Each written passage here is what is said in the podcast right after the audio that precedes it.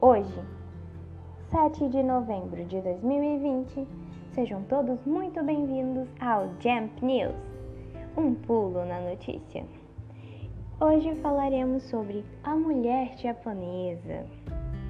Durante muito tempo acreditou-se que a mulher japonesa era submissa e sem voz mediante a sociedade, com salários baixos, inferiores aos dos homens, mesmo que elas trabalhassem executando a mesma função. Pouco participativas na política com relação ao mundo ocidental. Quando elas se casavam, elas tinham que abdicar a sua vida profissional para cuidar da casa, dos filhos, do marido, incluindo das finanças. O marido tinha a função de arcar com a demanda da família. E essa diferença e tentativa de excluir a mulher do mundo político e econômico era visível inclusive no vocabulário, pois muitos termos apenas homens poderiam mencionar.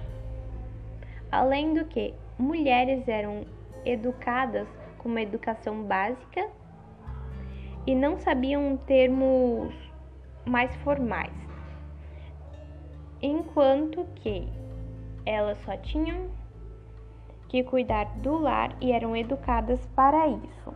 Na ala comercial, representavam 63% da economia do país.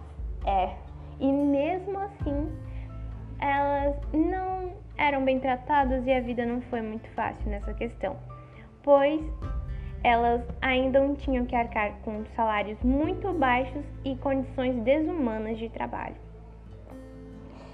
E elas trabalhavam no setor têxtil e de autopeças. Um, existia um período num sistema de casamentos de Omiai, que é o casamento arranjado.